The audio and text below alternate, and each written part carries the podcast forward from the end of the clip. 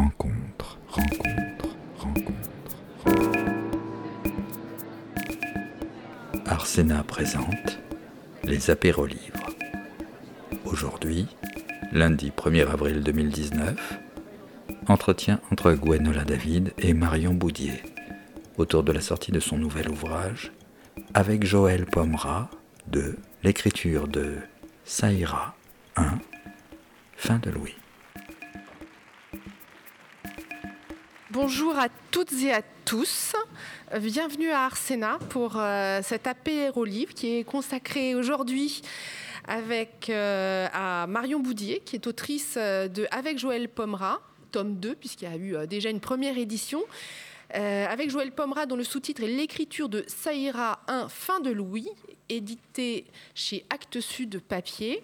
Donc j'en profite aussi pour euh, saluer le remarquable travail euh, des éditions Actes Sud Papier et euh, de Claire David en, particulier. nous allons donc découvrir au cours de cet échange un tout petit peu parce que effectivement le livre permet d'aller beaucoup plus profond dans, l'écriture. Nous allons découvrir un petit peu du processus de création de Joël Pomera. Alors, Joël Pomera, quelques mots de présentation, même si euh, je pense que tout le monde connaît cette grande figure du, théâtre français. Euh, auteur et metteur en scène, il se définit d'ailleurs plutôt comme un écrivain de spectacle, on y reviendra. Et au fil des ans, il a inventé une écriture singulière, euh, on peut même dire une esthétique euh, qui est façonnée à parts égales par le texte, mais également par les lumières, ou, peut-être la pénombre serait plus, juste comme terme, façonnée également par le son, par les costumes, par le jeu des acteurs. Euh, des acteurs qui sont d'ailleurs d'une exceptionnelle fidélité puisque beaucoup se retrouvent de spectacle en spectacle. Marion Boudier, vous, vous avez un parcours à la croisée de la création, de l'enseignement et de la recherche. Donc, vous êtes euh, euh, une collaboratrice hein, depuis 2013 de Joël Pomera. Vous euh, l'accompagnez comme dramaturge pour des projets au théâtre et à l'opéra. Vous êtes également auteur. Donc, tout à l'heure, je disais qu'il y avait un tome 1 à ce, à ce titre que nous allons explorer aujourd'hui. Donc, c'est Joël Pomera, Un monde complexe, hein, qui est publié dans la collection Apprendre chez Actes Sud Papier, qui permet d'avoir, euh, je dirais, une vision panoramique euh, de l'œuvre de Joël Pomera. Et puis maintenant, vous publiez donc euh, ce deuxième tome qui est plus, plus, plus particulièrement consacré à la création du spectacle Saïra, fin de Louis, toujours dans la collection Apprendre d'Actes Sud Papier. Et là, c'est vraiment l'entrée dans la fabrique de l'écriture. Et puis, vous êtes également maîtresse de conférences en études théâtrales à l'université d'Amiens. Donc, vous associez vos trois activités dans, votre euh, parcours. Euh, et là, c'est vraiment le cas, puisque euh, dans, cet ouvrage, vous retracez le processus qui a duré deux années, donc qui aboutit en, en, 2015 à la création du spectacle Saïra, mais qui avait donc démarré en 2013. Saïra, fiction politique contemporaine, qui est inspirée de la Révolution française et qui réunit sur le plateau 14 comédiens. Donc à travers cet ouvrage, euh, on, on voit, on découvre un aspect particulier de la démarche créative de Joël Pomera, notamment ses usages de la documentation comme un matériau indispensable pour entrer en écriture en collaboration avec ses comédiens. Et c'est vraiment euh, ce qui, euh, moi, m'a passionné parce que c'est un aspect de son travail euh, que, je connaissais, que je connaissais beaucoup moins. Alors pour rentrer en matière, j'ai envie de repartir d'une expression que j'ai citée tout à l'heure, écrivain de spectacle, puisque c'est ainsi que Joël Pomera se définit. Est-ce que vous pourriez nous dire un petit peu plus de cette expression Merci. Merci Arsena et merci à Actes Sud pour cette rencontre. Bonsoir à tous. Euh, donc, écrivain de spectacle, par cette formule, euh, Joël Pomera euh, décrit son processus qui est d'écrire et de mettre en scène en même temps. C'est-à-dire que quand les répétitions commencent, il n'y a pas de texte, il n'y a pas de pièce préexistante. Et c'est pendant les répétitions, en collaboration avec les acteurs, notamment à travers des improvisations, que peu à peu le texte va être écrit. Et donc, il dit parfois, le texte, c'est la trace que laisse le spectacle sur le papier. Voilà, c'est-à-dire que la pièce, euh, ça ira fin de Louis, comme les précédentes, c'est le résultat d'une démarche d'écriture avec la scène. Euh, voilà, écrivain de spectacle pour ne pas dire euh, écrivain de plateau, mais les deux, les deux mots sont, sont synonymes en fait. Alors dans, dans Saïra, fin de Louis, pour ceux qui connaissent bien le théâtre de Joël Pomera, semble marquer d'une certaine façon un tournant, c'est-à-dire qu'il y a des éléments qui, euh, qui sont en continuité, puis euh, de nouvelles façons euh, d'habiter la scène, notamment l'espace, de placer la parole au centre de, de la dramaturgie. Donc différents éléments qui semblent témoigner d'une, certaine rupture avec les précédents spectacles. On sait que Joël Pomera adore expérimenter, que chaque spectacle est presque toujours une nouvelle découverte. Et en quoi ce, spectacle, pour vous, marque-t-il euh, à la fois une continuité et une rupture dans la démarche artistique de Joël Pomera? C'est une continuité de, questionnement. En fait, euh, Joël Pomera considère le théâtre comme un laboratoire où s'interroger sur l'humain, sur le collectif, sur les représentations qui nous constituent, qui nous orientent. Euh, donc on, a dans, tous ces spectacles voilà, cette interrogation sur les valeurs, sur ce qui nous donne le sentiment d'exister, pour reprendre une formule de, François Flao, un anthropologue qui l'a, influencé. Euh, donc euh, on retrouve dans Saïra ce questionnement sur nos idéologies, nos croyances, nos représentations du monde. ce qui est différent, en fait, c'est l'ampleur que prend ce questionnement et la matière à laquelle il s'articule. Euh, Joël Pomera avait, j'ai envie de dire, braqué son microscope, enfin, nous avait immergé dans les spectacles précédents dans des microcosmes. Le, milieu de la famille, euh, dans Au Monde, le, monde du travail, dans Ma chambre froide ou dans Les Marchands, euh, l'univers du couple et des relations affectives, dans la réunification des deux Corées. Et là, il s'intéresse euh, au milieu politique. Voilà, donc il continue ce que dans mon tome 1, j'avais appelé une sorte de comédie humaine, en explorant comme ça différents mondes. Et euh, donc, euh, il s'intéresse euh, à la politique en, montrant ce moment fondateur qu'est la Révolution française. Le spectacle retrace le début du processus révolutionnaire des années 1786 jusqu'à 1791 environ. et donc, on suit pas à pas ce moment de, renversement du pouvoir et d'invention d'une nouvelle forme de, représentation, enfin, d'invention du, du, système démocratique. Donc on est immergé dans de très nombreuses scènes euh, à l'Assemblée, dans des débats. Voilà.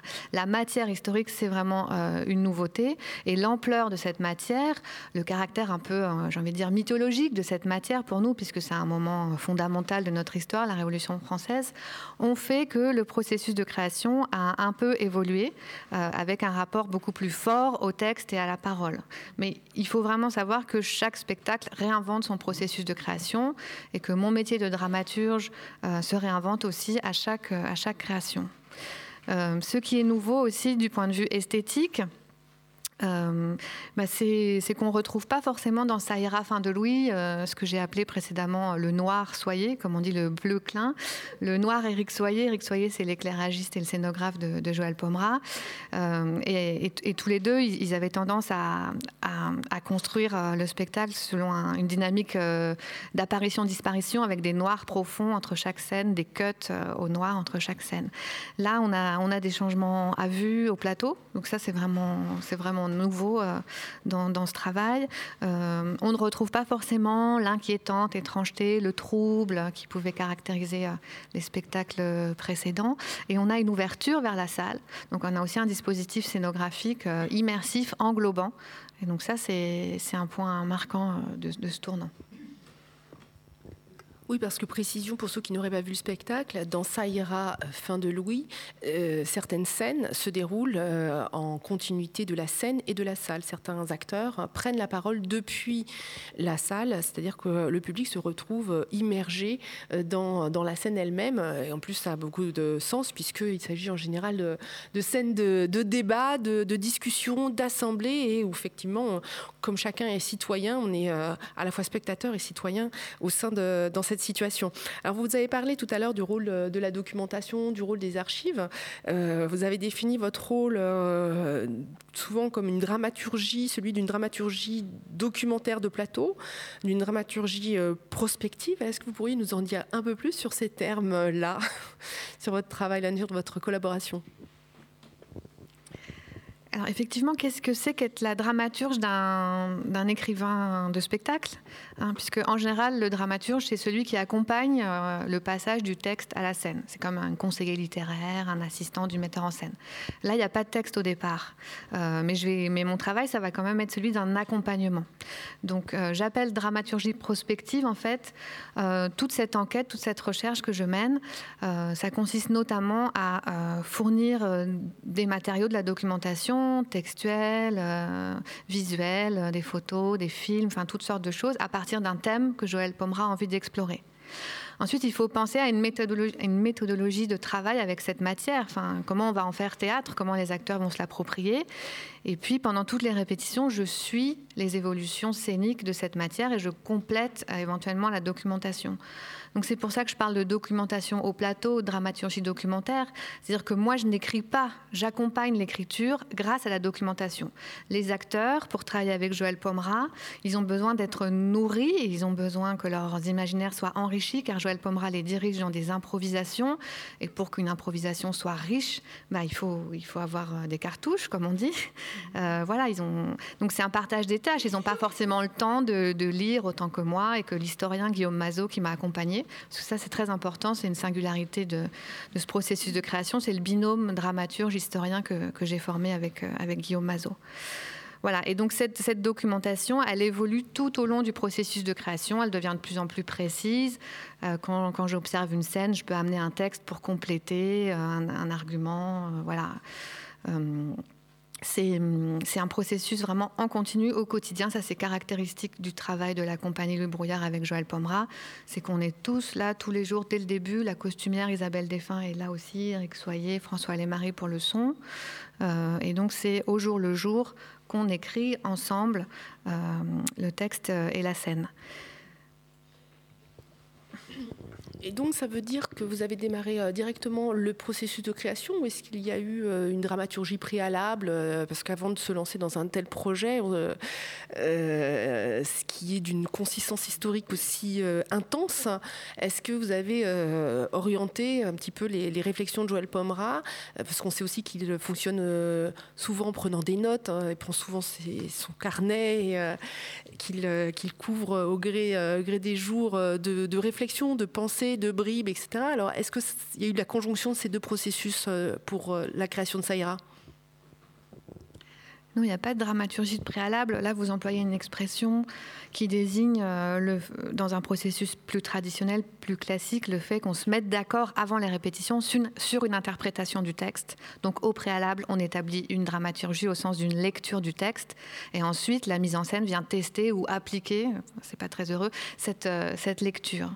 Euh, non, c'est pas du tout ça. Il n'y a pas de préalable chez Joël Pomera. C'est une enquête vraiment et c'est très tâtonnant. Euh, c'est quelqu'un qui suit ses intuitions qui met du temps à nommer les choses.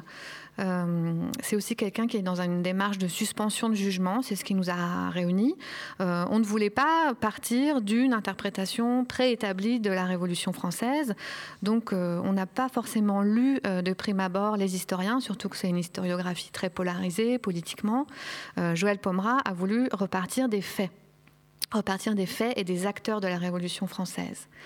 Euh, et donc, on est allé euh, aux archives chercher euh, des témoignages, de la parole retranscrite, donc les archives parlementaires, des, procès-verbaux d'assemblée. et puis, peu à peu, on a élargi cette recherche au-delà de la parole prononcée à tout texte, tout document qui exprimait un point de vue. Donc, des mémoires, des journaux, voilà. vraiment, c'est une histoire que Joël Pomera voulait faire à hauteur d'homme, donc sans préalable, sans préjugés euh, un de ses grands partis pris de départ dans, ces notes que, vous citez, puisqu'effectivement, il n'y a pas de texte au départ, mais il y a beaucoup de notes. C'est grâce à ces notes qu'il communique avec ses collaborateurs. Donc il y avait des grands partis pris dans ces notes qui étaient de, démythifier, comme il l'a dit, de rendre présent l'événement, euh, voilà, en évitant tout folklore, en évitant les grands hommes et en revenant vraiment euh, aux acteurs de l'événement et à ce moment d'invention très fort de, de paroles politiques. Alors, on parlait des, improvisations. Comment ça se passe justement dans la salle de répétition? Euh, Quel est le travail qui est mené et quel est celui spécifiquement qui a été développé pour cette création? Alors, ce qui est spécifique pour cette création, ben, c'est le recours quand même aux archives historiques, même si dans Cercle Fiction, ou si dans D'une seule main, il y avait déjà des scènes avec des, arrière-plans historiques. Là, vraiment, la matière première, c'était la Révolution, c'était les archives. Euh, revenir au texte source et ne pas euh, se laisser influencer par des interprétations existantes de la Révolution. Donc, euh, comment, ça se passe Il y a différentes étapes. Hein. Ce qui est singulier, c'est la mise en commun de la documentation. C'est-à-dire que ce travail, même si je le commence un peu en amont, je le fais au jour le jour et euh, les comédiens, à travers des improvisations, le partagent. Enfin, on est tous tout le temps en train de partager cette matière documentaire, de la commenter, de l'assimiler. Euh, il y a une mise en commun du document à travers l'improvisation. Euh, il y a eu deux grandes étapes si je puis dire. D'abord, euh, un travail assez euh, solitaire des comédiens qui, chaque jour, recevaient une nouvelle archive, un nouveau discours et devaient venir improviser euh, un discours de 2-3 minutes à partir de cette archive. Donc c'est très exigeant et, vraiment c'est fascinant l'engagement des, comédiens dans, ce processus où la parole et le texte étaient beaucoup plus présents que dans d'autres processus de création euh, antérieurs. Donc le comédien euh, doit s'approprier l'archive, doit l'incorporer, comprendre euh, les grandes idées, les grands arguments, en faire une synthèse et la reformuler avec ses propres mots. C'est comme une, très noble paraphrase de l'archive qui a permis de, moderniser la langue. Hein. puisque pour démythifier, pour rendre présent le passé, bah, euh, il, fallait éviter tout ce qui aurait pu créer de la distance, et notamment la langue du XVIIIe siècle, mais aussi les costumes, la scénographie, qui, si vous avez vu le spectacle, euh, sont, contemporains. Et donc, dans ce processus euh, d'improvisation de, discours individuel, euh, bah, petit à petit, euh, on est tous entrés euh, dans la connaissance des, nuances idéologiques. Hein. Il ne s'agissait pas de représenter des identités historiques, pas du tout. Il s'agissait de redonner vie à des idéologies et à des idées politiques. Donc le comédien ne devait pas s'encombrer de Marat ou de Robespierre, qui était l'auteur de l'archive qu'il recevait. Non, il restait concentré sur les idées et il essayait de réinventer en direct euh, cette, parole politique. Vraiment, il y avait la recherche d'une parole pour casser toute posture politique. Il ne s'agissait pas de jouer aux hommes politiques, euh, il fallait vraiment euh, se demander qu'est-ce que c'est qu'une parole politique? C'est une parole adressée, c'est une parole qui cherche à avoir une certaine efficacité, qui réagit à un contexte, c'est une parole en réaction à quelque chose. Donc, tous les autres acteurs qui étaient dans le gradin au moment de cette improvisation étaient invités à réagir, à contester. Donc très vite, la relation scène-salle a, été mise en place. Ça, c'est le premier grand principe de travail. Le deuxième principe, c'est l'improvisation collective autour d'une situation donnée. Joël Pomera euh, bah, donne une date, le 13 juillet au soir. Il décrit quelques enjeux. Euh, il y a eu une manifestation qui a dégénéré à la prison centrale. On dit prison centrale, on ne dit pas Bastille parce qu'aujourd'hui, la Bastille, qu'est-ce que c'est pour nous? Euh, Une colonne sur une place à Paris. Enfin, on voulait retrouver euh, les enjeux idéologiques, mais aussi la, réalité des, lieux. Donc, c'est une prison centrale, elle a été attaquée. Un collectif de quartier se retrouve, se demande qu'est-ce qu'on fait, est-ce qu'on doit s'armer, euh, est-ce qu'on doit se protéger, comment on peut faire pour, pour se nourrir, comment on peut s'organiser. voilà, donc des grandes directives sont données. Euh, parfois, des positionnements sont donnés, ça dépend. Il n'y a pas de systématisme hein, vraiment dans, cette méthode. Euh, donc parfois, Joël Pomera distribue ses comédiens en lui disant bon bah toi tu seras très radical, toi tu seras plutôt réservé, toi tu seras apolitique. Mais c'est pas systématique. Parfois, les comédiens eux-mêmes choisissent leur, positionnement. Euh, et voilà, l'impro commence, elle dure parfois plusieurs heures, elle est reprise sur plusieurs jours, et petit à petit, la situation est précisée, euh, des personnages euh, se dégagent. Euh, voilà, donc c'est en tâtonnant vraiment. Enfin, c'est pour ça qu'il n'y a pas de préalable et que c'est au plateau, au quotidien, avec un investissement collectif très fort ce que je comprends à travers le processus que vous décrivez, c'est que Joël Pomera écrit bien pour des acteurs, avec des acteurs, mais contrairement à ce qu'on pourrait imaginer euh, quand on dit ces mots, il ne s'agit pas finalement d'aller piocher dans leur intimité, dans leur biographie, c'est plutôt euh, comment ces événements vont résonner en eux, euh, quel, écho ça va trouver et quelle traduction ils vont, ils vont en donner avec ce qu'ils sont, non? Oui, tout à fait. Joël Pomeral écrit dans, dans un très bel essai qui s'appelle Théâtre en présence. Les acteurs font partie du poème. Ils sont le poème en partie. Il écrit pour eux et avec eux. Donc ça ne veut pas dire qu'il part de, la biographie de ses acteurs ou de leur tourment psychologique, pas du tout. Ça veut dire qu'il part de ses présences, euh, de ses présences authentiques, de ses individualités. Euh, et l'acteur va va, à partir de la matière documentaire, faire tout un travail d'incorporation et d'imaginaire euh, pour ancrer en lui pour voir comment, comment lui, comment en mobilisant euh, ses propres émotions, sa propre colère, ses propres idées politiques, il va pouvoir euh, retransmettre euh, cette matière documentaire. C'est un travail que chacun mène de manière très différente. Enfin, c'est ça qui est très beau à observer aussi dans un processus de création, c'est que Enfin, il faut l'avouer, il y avait quelque chose d'un peu scolaire à certains moments, puisque Guillaume Mazot et moi, on venait avec des pochettes de documents, avec des listes d'arguments. Euh, donc euh, voilà, bon, certains ont joué ce jeu très scolaire de la synthèse et de la paraphrase, reformulation. D'autres s'en sont complètement démarqués. Certains écrivent, préécrivent avant l'improvisation. D'autres euh, y vont comme ça, très librement, sans avoir pris de notes. et ça, ça me touche beaucoup aussi c'est-à-dire que j'accompagne un auteur, mais j'ai beaucoup aimé aussi accompagner ces acteurs, chacun individuellement, avec chacun sa démarche. Certains n'ont pas du tout fait appel à moi, d'ailleurs, d'autres plus. Euh, voilà. Donc, euh, donc vraiment, euh, je vois qu'il y a des acteurs ici. Je suis, je suis très touchée et merci, merci à vous pour votre travail. Donc ça veut dire qu'au fil euh, du processus de travail, vous avez dit que c'était un processus tâtonnant, vous êtes amené à aller chercher euh, de nouveaux matériaux euh, selon les évolutions, les directions que la recherche va prendre? Oui, les dossiers documentaires évoluaient en, en permanence en fonction des directions que prenait l'improvisation. Euh, mais ce qui est magique aussi, j'ai envie de dire, dans une improvisation, c'est que bah, parfois, le 13 juillet, on ne prenait pas la Bastille, enfin, le 14 non plus. Enfin, c'est une forme d'histoire contrefactuelle. Hein. L'improvisation, c'est une forme d'expérimentation où on a pu euh, retrouver euh, l'inventivité, l'intempestivité, l'imprévu. Parce que on peut être super documenté, ça va pas faire un bon spectacle. Enfin, il faut vraiment que cette documentation devienne du théâtre et donne matière à jouer. Et donc, euh, pour ça, il faut retrouver euh, le passé comme du présent. Hein. Donc, rendre le passé présent. C'était vraiment un mot d'ordre de Joël Pomera. Il faut retrouver l'imprévu, il faut retrouver l'urgence, il faut retrouver les émotions. Euh, donc, on a, on a vraiment passé du temps à, à chercher ces émotions. Alors, dans les archives, on avait quelques descriptions sur les députés qui sont exténués, qui ne pensaient pas rester si longtemps, qui sont loin de leur famille, qui n'arrivent pas à s'entendre, ils ne savent pas comment s'organiser pour prendre la parole. Est-ce qu'il faut voter euh, assis debout ou en levant la main? Enfin, On a reconstitué petit à petit toute cette ambiance. Euh, et puis aussi, on a fait des anachronismes euh, documentaires pour, pour entrer dans, dans ces émotions.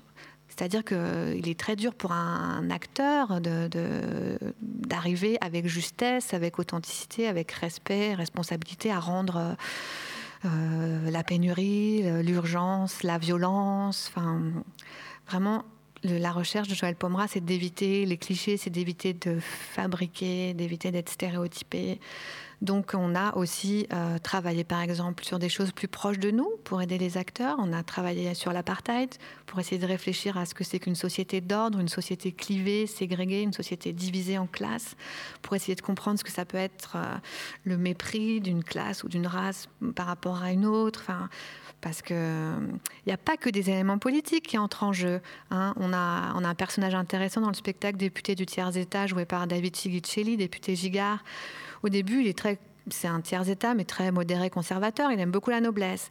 Et puis finalement, il n'en peut plus du mépris. Enfin, il y a vraiment quelque chose de viscéral en lui qui fait qu'il déclare l'Assemblée nationale avec les radicaux, alors qu'au départ, il n'allait pas du tout dans cette direction-là.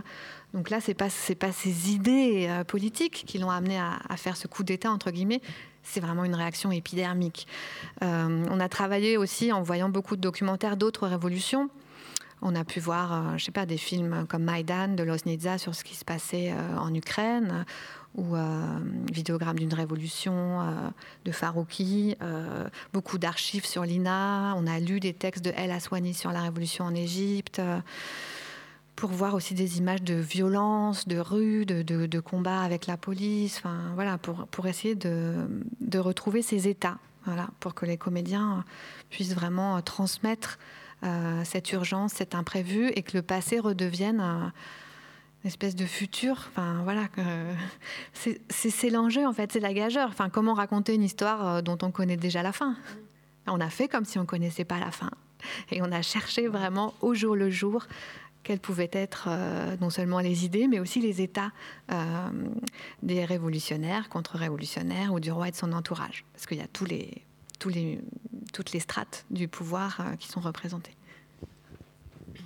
Effectivement, c'est très, euh, c'est fascinant de voir le spectacle et euh, de se rendre, enfin de, saisir avec les comédiens les, hésitations, les, euh, questionnements. Voilà, ils sont en prise avec beaucoup de questions dont ils n'ont pas la réponse et c'est ça qu'on vit avec eux.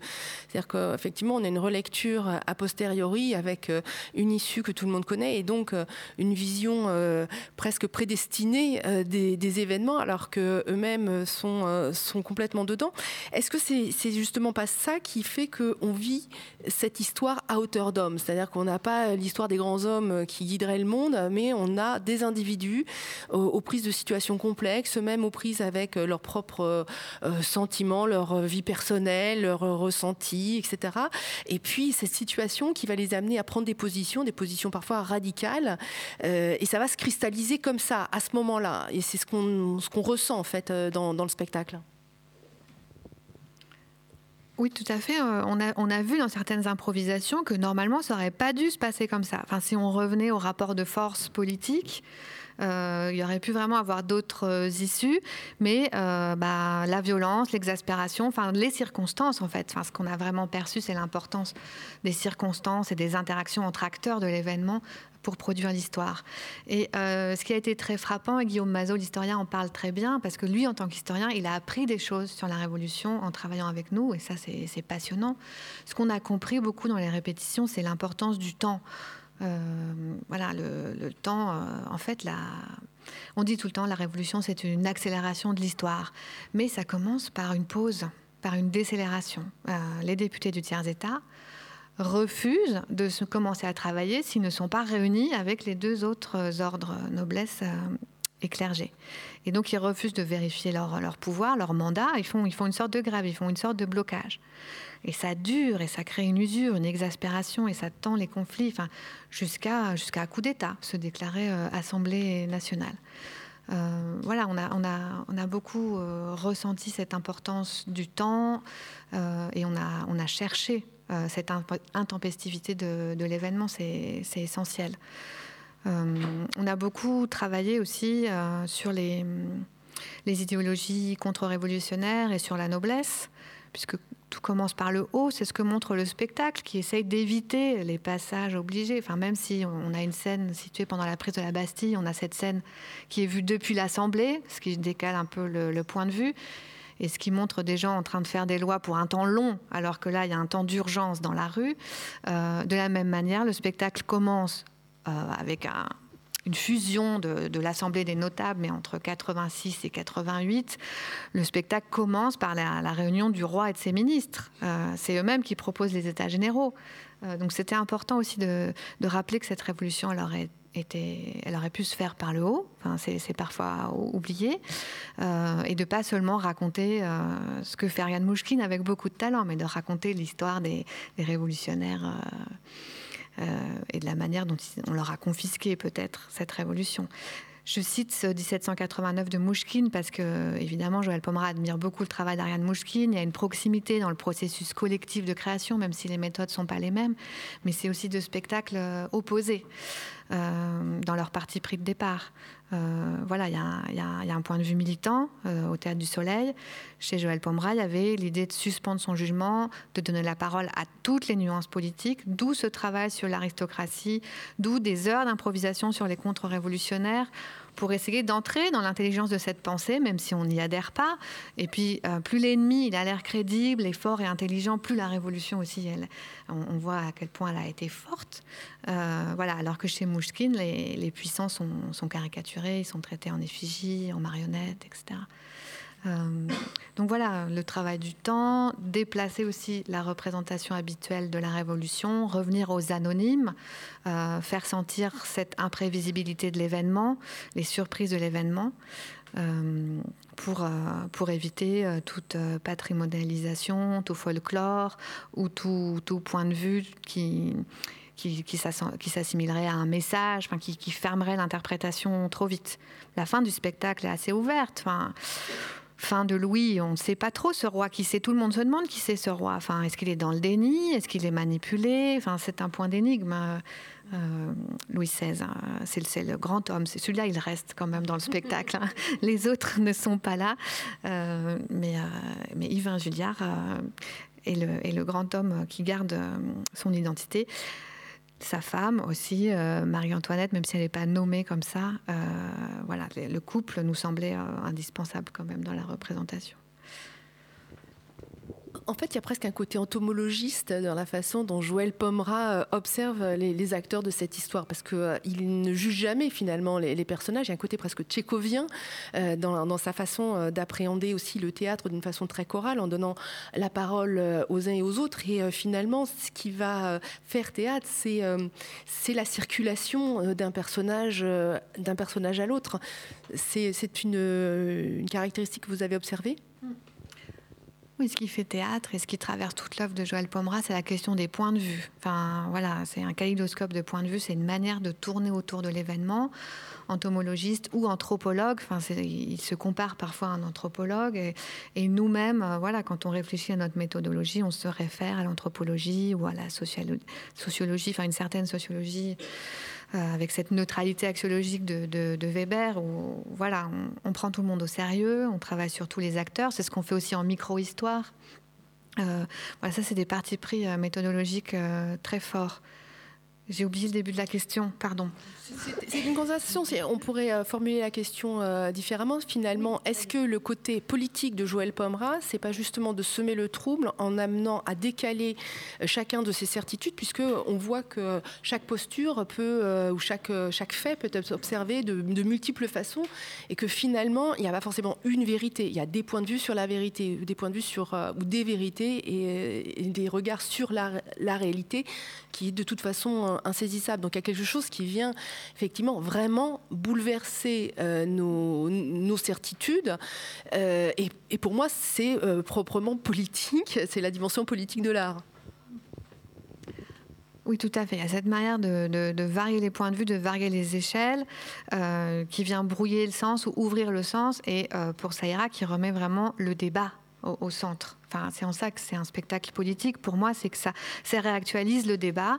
Euh, c'est un spectacle qui a été écrit aussi en réaction à un contexte, euh, crise de la démocratie, fin des idéologies. Et euh, vraiment, ce qui est très fort, ce qui peut étonner, c'est qu'on représente du débat, on, représente du dissensus en permanence, et ça a finalement euh, créé euh, une réception très consensuelle. Enfin, je veux dire, aussi bien le Figaro que Libération ou d'autres ont adoré ce spectacle. Mais qu'est-ce qui se passe? Enfin, euh, bah, Il se passe que tout d'un coup, c'est une communauté de destin enfin, qui, est réactivée quelque part. Enfin, voilà, on, retrouve nos origines, on retrouve ce qui fait la caractéristique de notre système politique, on retrouve ce dont on manque peut-être aujourd'hui. Moi, euh, je suis tellement heureuse. J'ai rencontré énormément de public autour de ce spectacle et je, je rencontre beaucoup de lycéens qui, au sortir du spectacle, ont envie de s'engager en politique et parce que ça leur semble tellement différent de la politique qu'ils voient à la télévision. Euh, voilà. Donc remettre euh, ce sens de la parole et du débat en jeu, c'est en cela que euh, Saïra est un spectacle politique. Mais c'est pas un spectacle politique au sens plus classique de spectacle à message ou de spectacle didactique, etc. Dans le premier livre avec Joël Pomera, Un monde complexe, j'ai un peu situé Joël Pomera dans cette lignée tchécovienne, hein, comme vous l'avez cité. On pourrait parler aussi de, de c'est-à-dire une, une lignée d'auteurs qu'on pourrait opposer à Brecht, même si bon, faudrait, faudrait nuancer, mais une lignée d'auteurs qui s'oppose à un théâtre trop politique et militant et qui propose une sorte de dégagement. Et le dégagement, c'est pas un désengagement, c'est une manière de prendre du recul euh, pour revenir à la chose politique euh, sans, sans la figer, sans être manichéen, sans être euh, binaire, et pour, pour rendre la chose politique à, à ceux auxquels elle appartient. Enfin, et c'est très important que les acteurs soient dans la salle et que dans la salle, il y ait des, des, acteurs amateurs qu'on appelle nous des forces vives. Il y a chaque soir une quinzaine de personnes qui sont dans la salle, qui réagissent au débat, qui soutiennent certains députés, etc. c'est très important, nous, pour nous, cette mise en partage.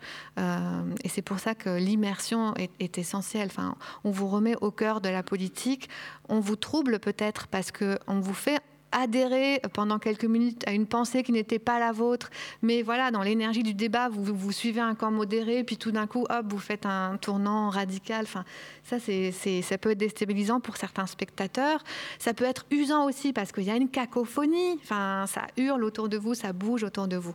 Euh, mais c'est ce qu'ont éprouvé aussi les, députés. Donc ça vous, ça vous met en, en communion avec, avec cette usure et avec cette urgence. Il y a aussi une chose que nous fait partager euh, Joël Pomera et effectivement tous les acteurs qui sont euh, sur le plateau, c'est le nœud du choix.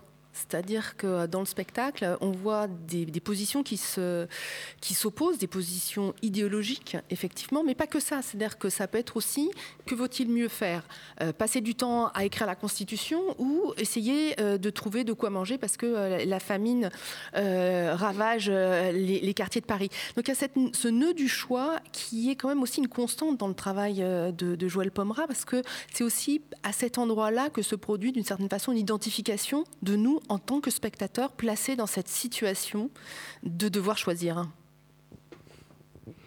mais vous n'êtes finalement jamais placé en situation de choix, enfin, sauf au tout début, on, demande à ceux qui sont contre l'Assemblée nationale de se lever. Très peu, enfin presque jamais personne euh, ne se lève. Euh, mais c'est vrai que c'est, c'est, une dynamique d'écriture récurrente, euh, le choix, mais c'est aussi, c'est aussi dans ces nœuds-là qu'on retrouve la conflictualité de l'époque. Euh, voilà. Donc on faisait pour chaque scène euh, des, panels, Guillaume Mazot et moi, on faisait des, fiches force en présence, comme on les appelait, euh, pour montrer les points communs, les désaccords entre chaque, entre chaque camp, entre chaque partie. Et puis d'une scène à l'autre, on perçoit la même situation, mais d'un point de vue différent. On a une fois du côté du roi et de son entourage, une fois chez chez les districts parisiens, une fois chez les, chez les députés. Donc effectivement, il y, a y a un mouvement permanent euh, qui, nous, implique euh, de minute en minute dans le spectacle. Et, c'est comme ça qu'on a, voulu vous rendre euh, présente la Révolution, faire que vous la redécouvriez, même si vous connaissez la fin. on, a, vraiment essayé par cette recherche de conflictualité, d'urgence, par la modernisation de la langue. on a essayé de, vous la rendre la plus présente possible. et il n'y a, pas de clin d'œil au présent.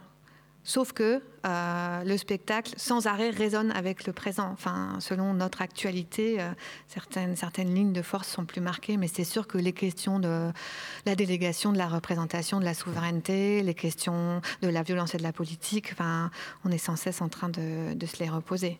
Euh, voilà, et donc on a, on a vraiment travaillé sur les archives, j'insiste, parce que parfois on nous dit Ah, mais telle, telle perruque, ça m'a fait penser à Nadine Morano, etc. Finalement, on a changé la perruque, la blondeur de la perruque parce que vraiment, il n'y avait pas l'idée de faire des clins d'œil à des, hommes politiques actuels. Et on n'a a quasiment pas regardé euh, la chaîne parlementaire. Enfin, vraiment, euh, Isabelle Desfins, euh, c'est pas inspiré de, de tout politique actuel vous parliez de la modernisation de, la langue, parce que c'est vrai que le, passé présent, on le voit à travers les costumes, qui évoquent plutôt, euh, je dirais, depuis les années 70 euh, jusqu'à l'époque contemporaine. Euh, mais il y a eu effectivement des, des, déplacements qui se sont faits au niveau du langage. De quelle nature sont-ils hein? Bah, dans ce travail d'improvisation euh, documenté mené par les acteurs, il y avait donc une reformulation euh, avec leurs propres mots dans la langue d'aujourd'hui. Euh, donc très souvent, ça nous permettait de clarifier, de donner des définitions plutôt que des titres ou des, des, syntagmes un peu figés. Enfin, un cahier de doléances, c'est quoi? Bon, bah, c'est un cahier de plaintes et de réclamations. Enfin voilà, on, on de clarifier en les paraphrasant, en les explicitant tous ces termes. Euh, donc il y a aussi la Bastille est devenue la prison centrale, euh, exactement. Enfin, pour, euh, pour pour couper court à tout ce qui crée un certain exotisme en fait de la Révolution française finalement. Hein. Euh, voilà, donc de la même manière que les costumes ne sont pas du XVIIIe siècle, la langue est d'aujourd'hui. Euh, voilà, pour, pour rapprocher ce passé de nous. Et ça, c'est un travail de plusieurs strates, vraiment, puisqu'il y a la première improvisation que fait le comédien, mais parfois, avant, ce travail-là, Guillaume Mazot et moi, on a, déjà un peu modifier les sources, on a fait des montages de textes, on a parfois réécrit des discours, donc on a déjà transformé une première fois la langue. Ensuite, le comédien réimprovise cette langue avec ses mots. Et ensuite, Joël Pomera écrit c'est un processus collectif, mais il y a un auteur. Enfin, c'est très important à rappeler. Euh, Joël Pomera ne prend pas en sténographie les improvisations, pas du tout. Les improvisations lui permettent de sentir concrètement une situation, de développer un rapport sensible à cette situation. Et ensuite, tout seul, le matin en général, il écrit euh, la scène. Et puis ce premier jet, cette première scène, elle est soumise à nouveau au comédien qui réimprovise à partir d'elle, etc. Donc il y a un travail d'aller-retour qui fait que vraiment c'est par strates que la langue est arrivée euh, à cette langue euh, contemporaine, mais peut-être un peu plus travaillée quand même qu'une oralité quotidienne. Voilà, c'est un entre-deux. Parce qu'effectivement, enfin, vous dites que les, euh, les, les, répétitions sont filmées, euh, il y a des répétitions qui sont euh, notées, soit d'abord par les comédiens, soit, soit après.